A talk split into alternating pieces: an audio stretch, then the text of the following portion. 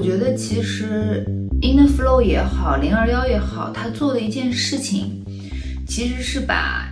一些原来象牙塔里的艺术家的知识下沉到更多的人，我们呈现给大家。一个是审美啊，一个是一些对艺术的更多的了解啊。Hello 本身它就是我自我个人的一个表达，它也是我自身的一个投射。有些东西它在那一瞬间打动我了，那我就会把它用黑骆驼这个载体去把这些情绪给放到那个架上绘画。其实“潮流艺术”这个词近两年对我现在看来，就是其实它跟年纪没有关系，它是对一种文化的认同。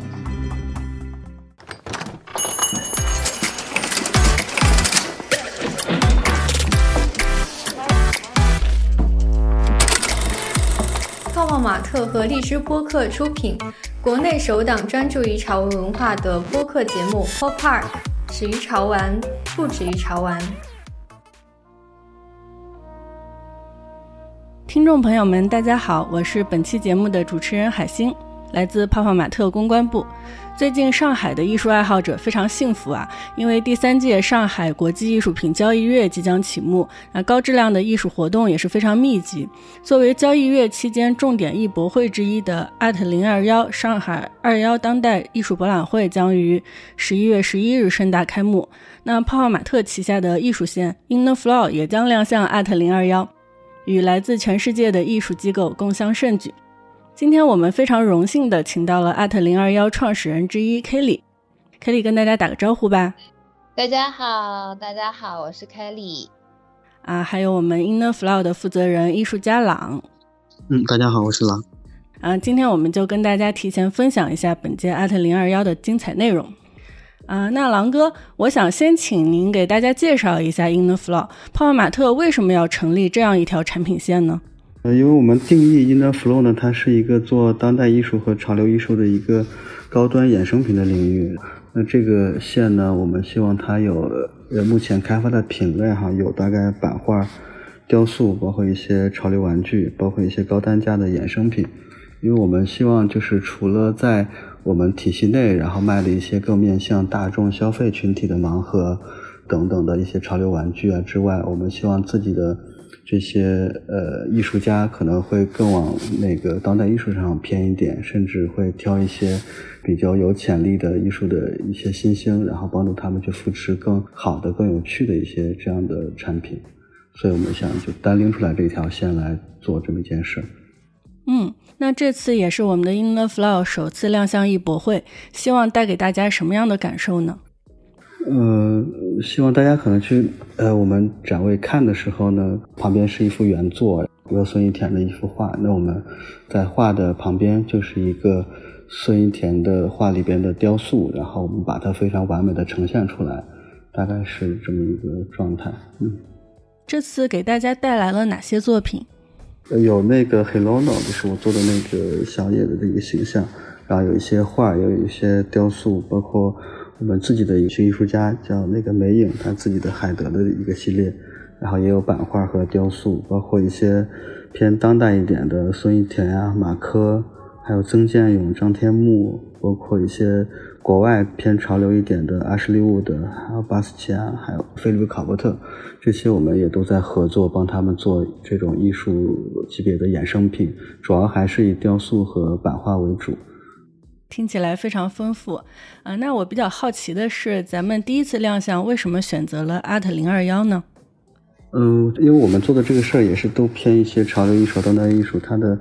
呃定位啊，包括选择的艺术家都非常匹配。零二幺这也是中国最好的一个艺博会的一个形式存在的，他自己所邀请的画廊啊、艺术家，我们觉得都非常好，同时。我们在那个地方露出，或者是去寻求更好的这种画廊艺术家的合作，我觉得都是能建立一个很好的一个合作关系的。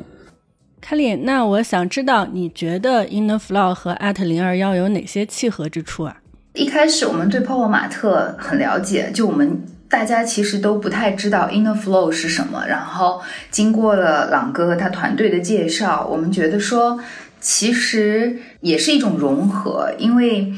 Art 零二一它也是一个综合性很强、层次很丰富的博览会。在我们博览会里面，其实它有呃很大的蓝筹画廊，东西方的，也有年轻的去推广年轻艺术家的潮流艺术的年轻画廊，有趣的一些呈现。所以我觉得，就是 In the Flow 这种融合的这种 DNA 跟零二幺其实特别匹配，而且就像刚才朗哥说的，就是。比如孙一田很多年轻艺术家的雕塑啊、原作呀，包括他的做成的版画呀，就是呈现在一个一个情境里面，大家的代入感是很强的。也许旁边就是一张 basket 原作，呃，是一个很有趣的一个体验，我觉得。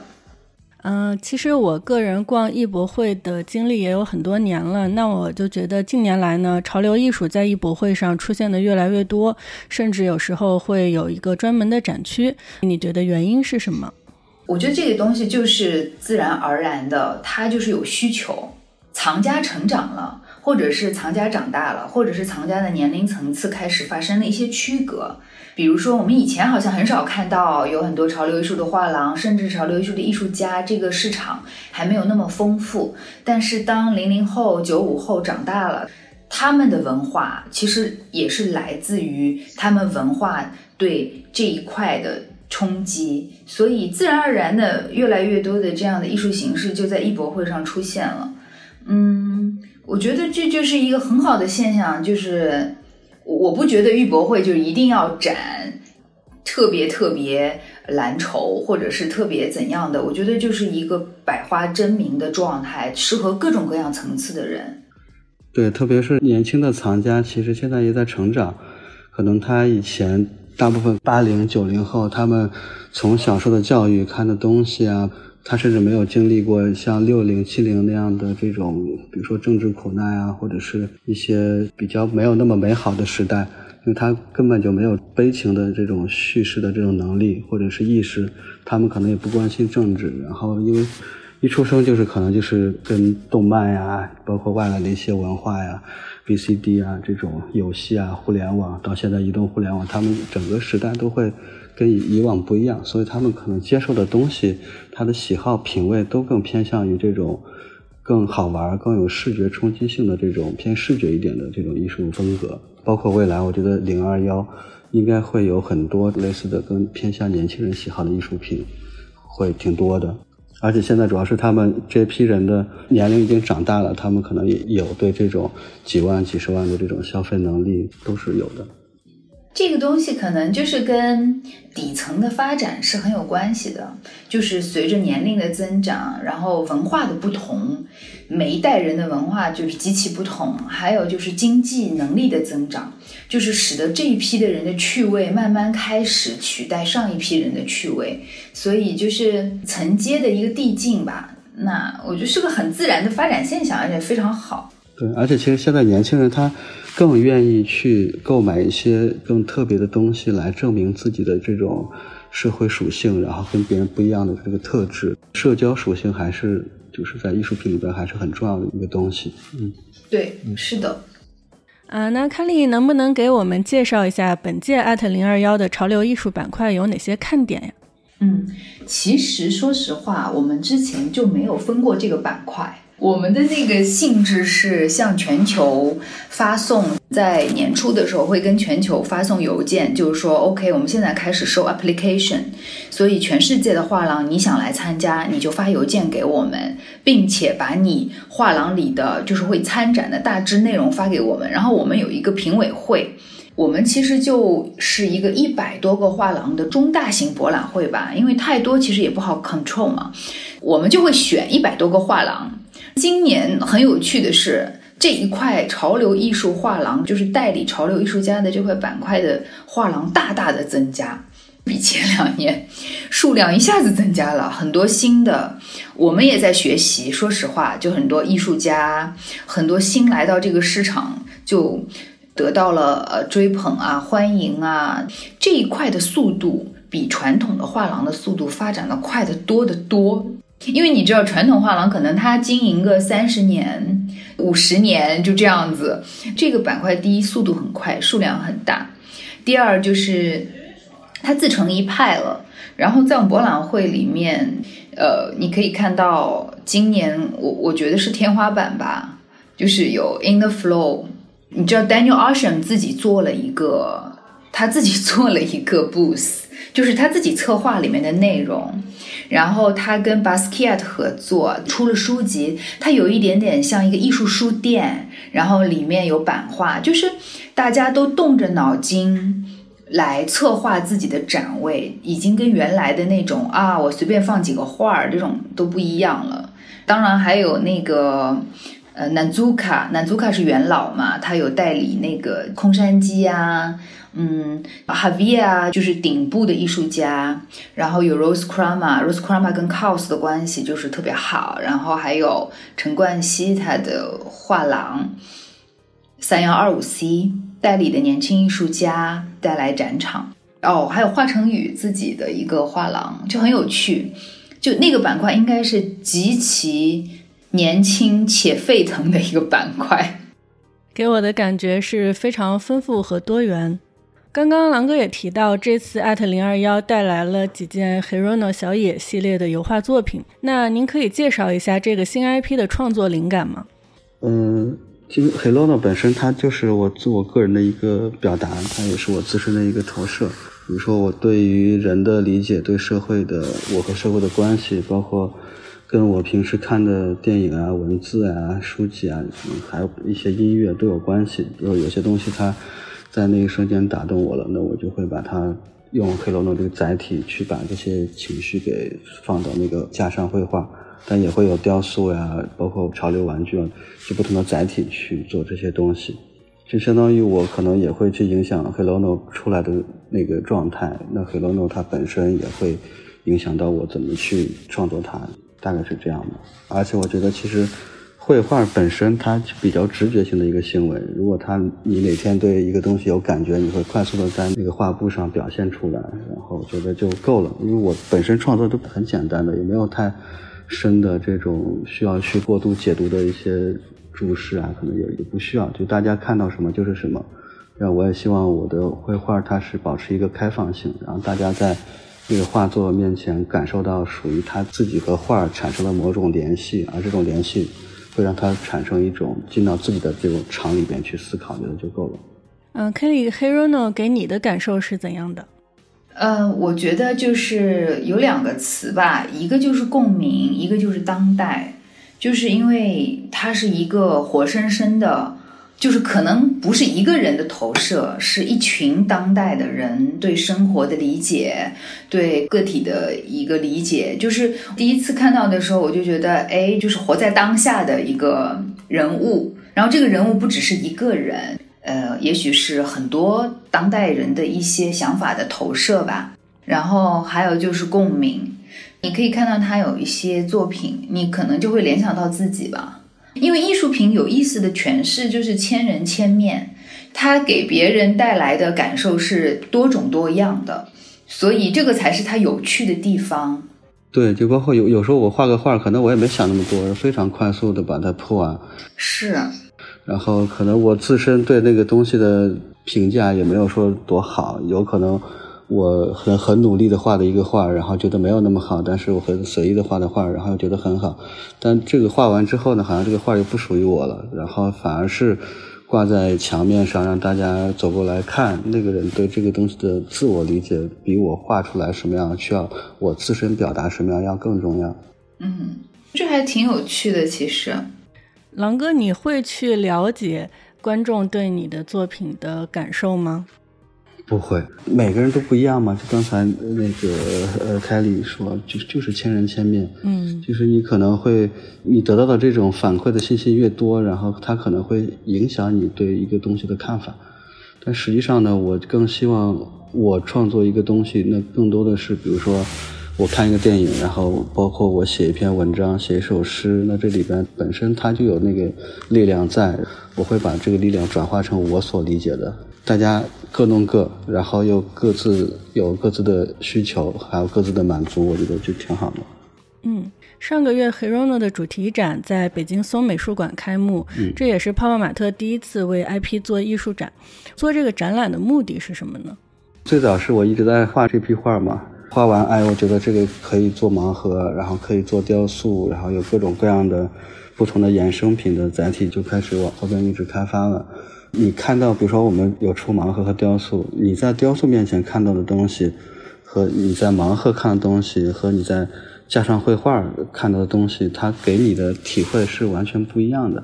因为你比如说你你买一个五十九、六十九的盲盒，你在手里面它就像一个设计玩具这种周边一样的，你觉得它很好玩，你可以拿出去拍照，可以摆起来，然后它伴随着你。可以一直观察它，但是你看一幅画，就比如说我画画的尺幅也也不算太小哈，大概在一米五到一米八之间。那当你站在一幅画面前，然后你周围是比较安静的一个状态，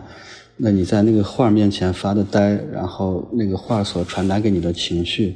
它是跟玩具雕塑是不同的。我希望大家是通过不同的载体去感受那个作品给你的那一瞬间的一个。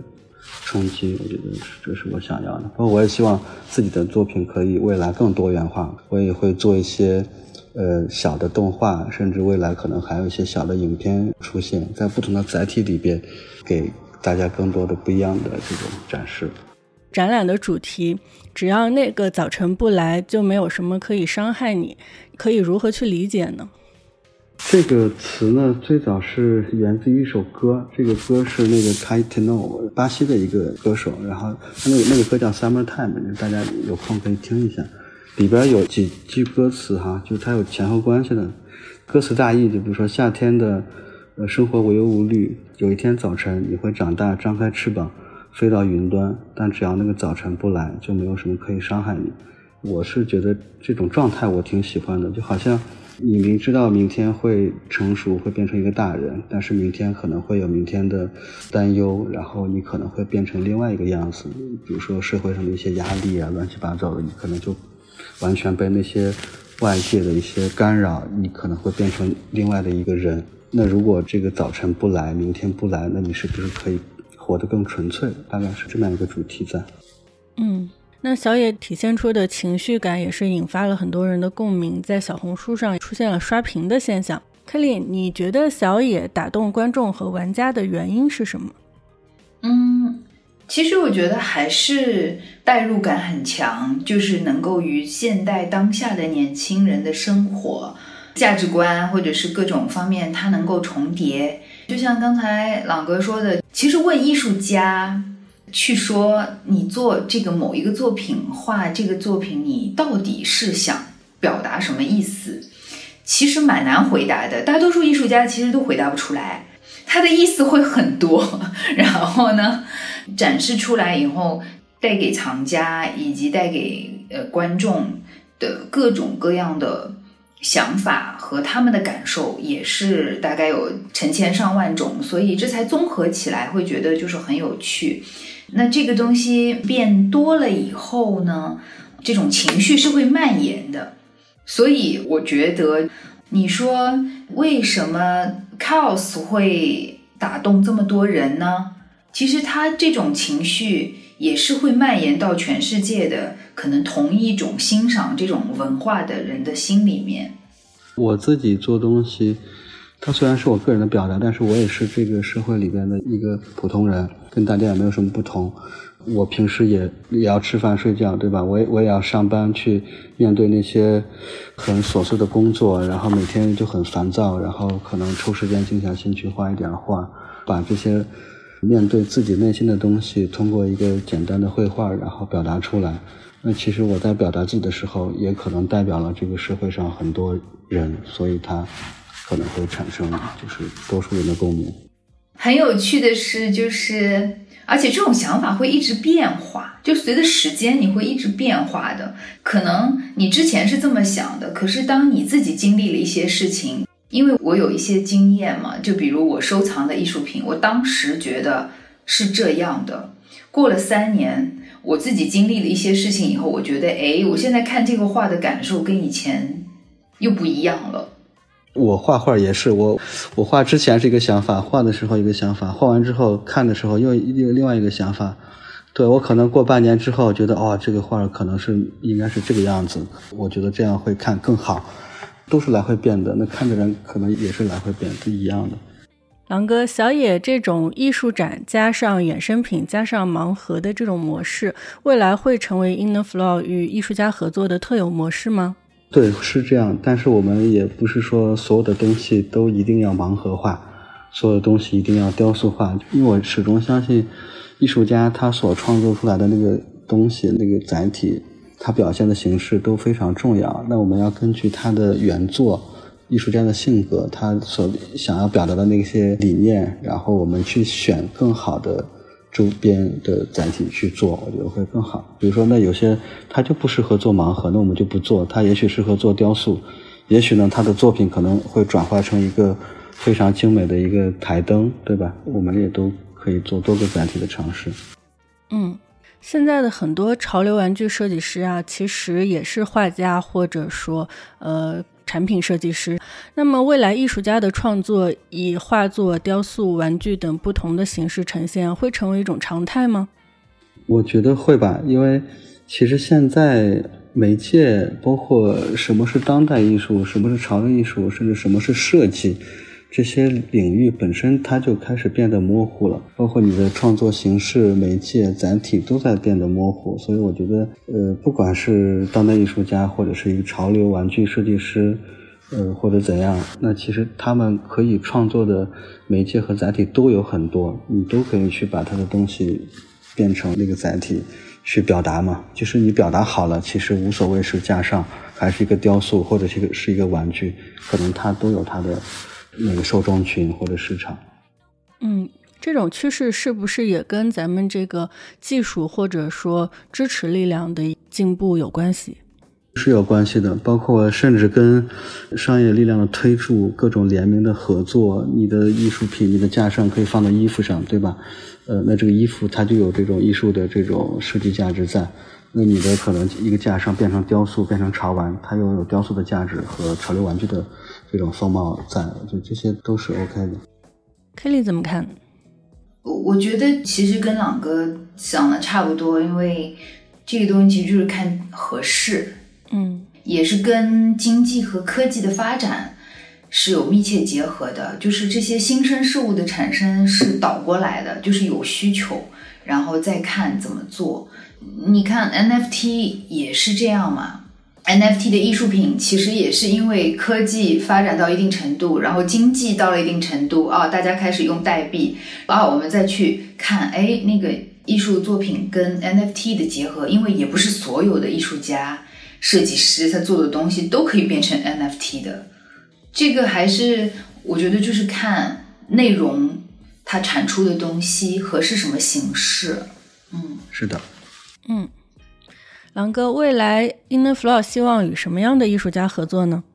嗯，都可以吧，我们没有说定性。你包括我们现在，呃，Inner Flow 在零二幺展出的，你会发现有非常明确的，就是潮流艺术，但也有非常就当代的。然后当代里边还分那种有明确自己这种绘画技法和这种偏 IP 属性的，它也有非常抽象的这种。我们都想做一些尝试，但是呢，呃，最终可能会根据这种不同的尝试，会给自己定个位。那比如说当代艺术领域的，我们帮他去开发雕塑，那可能会产生当代性；有些是青年艺术家的这种东西，呃，偏潮流一点的，我们会做这种潮流的线。那有些可能是更观念、更实验性的东西，那我们也会在这上面去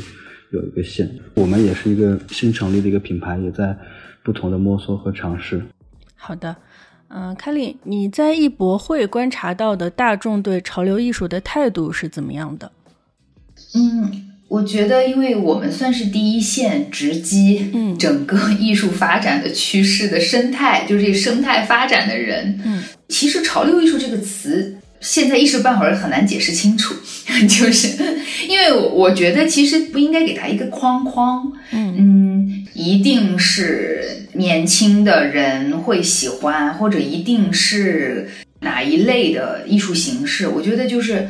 近两年，对我现在看来，就是其实它跟年纪没有关系，它是对一种文化的认同。就比如说，为什么大家会喜欢 cos，是因为它背后的文化，因为他喜欢他的那一批人都是喜欢当年的什么滑板的亚文化呀。NBA 呀，那个纽约和洛杉矶嘛，就是它背后有它的原因的。它这个东西就跟年龄啊，跟什么没有关系，是跟他后面表达的他文化所带出来的，嗯，有关。我觉得大家态度都是非常，就是很有弹性，而且就是很 open。我觉得就是一个很好的现象，嗯。对，甚至我觉得，可能现在我们给他了一个潮流这么一个名词，哈，叫潮流艺术。那有可能它再过五年、十年，它可能就是艺术品。是呀，它可能就没有这种潮流这个定位了。嗯，说到这里，其实我们 Pop Park 聊了这么多期，都没有认真的去聊过到底什么是潮流艺术。因为其实我私下也跟很多艺术圈的朋友交流过，大家对于这个问题其实都是说不清楚的，而且觉得它是呃一定阶段在我们中国的一个。比较特别的产物吧，我觉得不用定义是什么艺术，这个词就是在西方美术史里面是没有的嘛，全部都是一个新生事物，大家都不知道。然后之前我记得国外有一个词有描述过它，就是叫 Vogue，Vogue 怎么说呢？风尚啊，或者怎样的？整个学术体系对它也没有什么定义，我觉得其实也不用什么定义。就是看它发展，慢慢的发展，然后三十年以后，它也许就是一个美术史里的分支。到时候学术的东西回过头来再研究它就可以了。我觉得它是一种自己野蛮生长的状态，挺好的，就很当下。对，如果非要去呃抠制它那个到底叫什么，我觉得它其实很宽泛。就比如说。呃，如果具体到某一个词上，这可能是 street art，对吧？其实国外这种 street art 也很多，包括 pop art 又是个更大的概念。是。包括现在还有叫呃那个卡通艺术，就卡通 art，然后这种东西无数个名词你都可以按在它那个上面。但是我觉得它还是有很多人在做，然后很多人因为环境所那个影响，它可能就要产生这样的艺术形式。我觉得都属于艺术。存在就是合理嘛，对，对对对，嗯，潮流艺术的藏家是一群什么样的人呢？我觉得就是对嗯某一部分自身的文化有认同的人，比如说，就像我之前说的，收藏 cos 啊，收藏那些的，他这些人一开始就是 rapper，或者他一开始就是喜欢打篮球的这帮人，就是在 street 上。因为 cos 以前涂鸦的嘛，或者是跟 Virgil 这帮人是有极大的文化认同的。其实我觉得潮流艺术藏家就是背后他对文化就有很大的一个认同。你像村上龙，那肯定就是之前对日本卡通肯定是很爱的，就一开始就是很喜欢，或者是这样的一批人。其实还是以年轻人为主，因为年轻人他还是从动漫啊。从运动啊，从电子用品开始成长起来的，嗯。现在 Art 零二幺除了上海以外，已经扩展到了北京和深圳两个城市。那未来它的发展规划是什么样的呢？我们很幸运，因为我们在这样的一个国度，幅员辽阔，文化背景都是完全不一样的。因为如果像我们这样的大规模的博览会，在一个比较小的欧洲国家，也许一个就饱和了。因为很小嘛，那我们现在有北京、深圳，那未来我们其实还会再有几个城市。现在其实是华北、华东和华南嘛，我们都已经有博览会了。然后可能再有几个城市，我们就想把中国的几个文化的大的部分都有自己的博览会。因为其实上海和北京它文化都是完全不同，和深圳。也完全不同，藏家属性也不同。我觉得未来我们应该就是一个全国的多城综合体的。我们想把这样的当代艺术普及到更多的地方，而不仅仅是大家之前所认为的啊，北上广啊，这个 super 一线城市。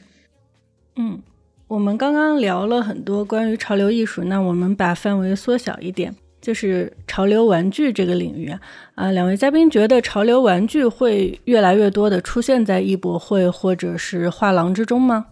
我觉得它不仅限于潮流玩具，就是潮流玩具呢，它也都属于这种艺术品的一个衍生品，它是属于艺术原作的一个衍生、一个周边的存在。我觉得不只是玩具，可能有些很多有趣的这种消费品类，都可以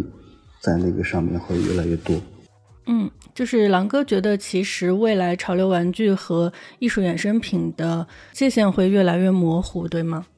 对。另外，其实你像你在那儿一幅原作，比如说年轻艺术家可能都在，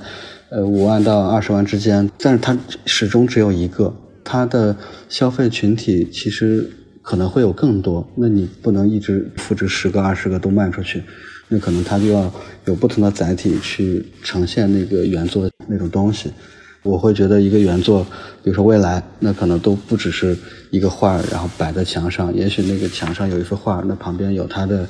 滑板。也有它的这种雕塑，也有它的这种潮流玩具，有它的版画，它应该是这样的一个存在，更多元、更丰富。就是我觉得，其实 In the Flow 也好，零二幺也好，他做的一件事情，其实是把一些原来象牙塔里的艺术家的知识，或者是一些东西，就是往下下沉，下沉到更多的人。我们不做教育的工作，但是至少我们呈现给大家，一个是审美啊，一个是一些对艺术的更多的了解啊。我觉得就是我们都在做这样的普及工作。那衍生品和潮流玩具其实是中间的一个桥梁，不可能所有的人都买得起 Basquiat 嘛，或者 Andy Warhol。那至少说，哎，你看了这个玩具，你会觉得说这个艺术家我了解看看。就是其实很多很多年轻人都是被这样影响的，就它是对我觉得对我来讲是一个很好的桥梁的宣传的作用。对，就是相当于比如说泡玛特本身是做大众市场的，那我们就希望。在大众市场的基础上往上拉一拉，比如说那零二幺或者是 In the Flow 是做这种比较偏高端的这种艺术品，那我们就希望在这个方向再往市场里边下沉一点，去做一个中间带的一个东西。嗯，两位嘉宾觉得未来潮流艺术还有哪些发展趋势呢？嗯，我就是我自己的感受啊，我觉得可能这个市场就是会越来越大。然后它的生态来说，艺术家产出的作品品质会越来越好，艺术家的数量也会越来越多。因为其实艺术家他也在变化嘛，然后藏家也会越来越多。那藏家成长了，藏家学习了，他对艺术家的要求也变高了。那么这样的画廊也会应运而生。其实这整个产业就是应该是往一个很良性的、繁荣的方向去发展，因为这块需求。是在的，是的，好的，嗯，狼哥，最后我替我们的听友们问一句，就是如果大家希望关注 In the Flow 后续的一些动作，可以通过哪些渠道去关注呢？现在就是公众号吧，我们会有很多关于艺术家的介绍和采访，包括一些展讯的文章，还有一些发售的一些东西，可能我们会做成。类似自媒体这样的东西，然后加一个发售平台，这是线上的部分。啊前期可能会实现这样，但未来我们也会有自己的一个画廊加衍生品销售的一个实体的空间线下。然后现在也在筹备，应该在明年的 Q 三差不多能做出来这么一件事儿。那到那个时候，可能就是我们在有一个实体空间的一个。跟艺术相关的展示，然后你也可以去到那个空间里边看画展，也可以去到那个空间里边去购买艺术的周边衍生品。嗯，非常期待啊！那您刚说到的公众号是泡泡玛特官方公众号，还是说 In the Flow 自己的？In the Flow 自己的，因为现在泡泡玛特我们自己做的东西都更偏向于普通的消费群体，它是一个相当于我只是开了一个门一个基础，然后你可以用非常便宜的几几十块钱，你都可以买到。买到一个产品，那其实 In the Flow 可能它的调性、艺术家的选择，包括产品品类的这个开发上，都跟泡玛特不太一样，所以我们希望它是一个独立的一个组织存在的。明白了，好的，那咱们今天的节目就到这里，感谢各位听友的陪伴，感谢两位嘉宾今天的做客，嗯，那就再见喽，谢谢谢谢，好，谢谢。